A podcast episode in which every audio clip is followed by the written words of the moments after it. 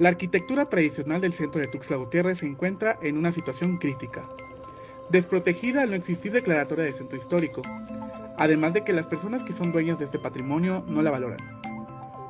¿Qué es la arquitectura tradicional? El arquitecto Manuel Alejandro Centeno nos la describe.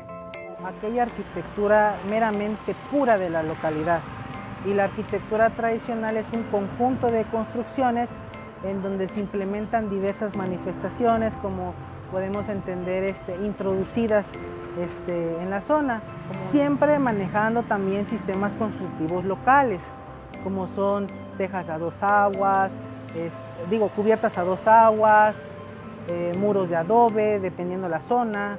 En algunas zonas, por ejemplo, también se maneja lo que es este, el adobe bajareque.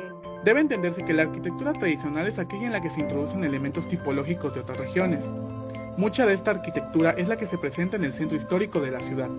En la ciudad de Tuxtla Gutiérrez encontramos arquitectura tradicional en donde vemos que sus fachadas contienen elementos del neoclásico o del art déco, sin embargo contienen sistemas constructivos locales, como son los muros de adobe.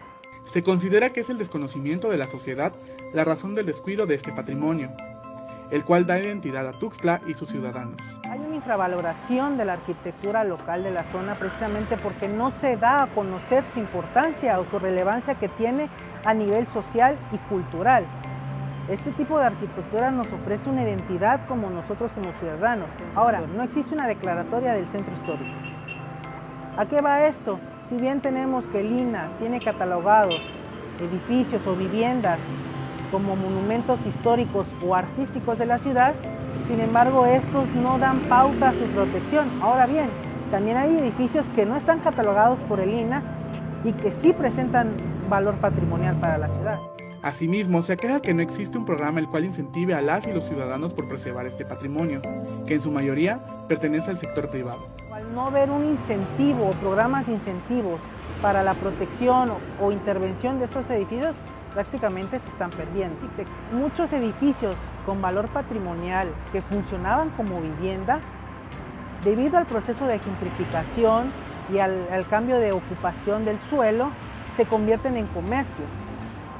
A pesar de que se convierten en comercios, como hay una alta este, oferta de comercios, este, tanto locales como transnacionales, tampoco funcionan.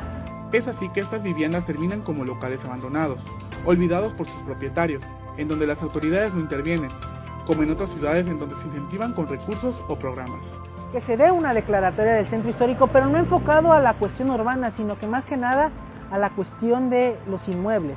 Es decir, que esa declaratoria proteja a los inmuebles eh, y que también se relacionen con las con políticas públicas actuales. Eric Chandomí, Alerta Chiapas.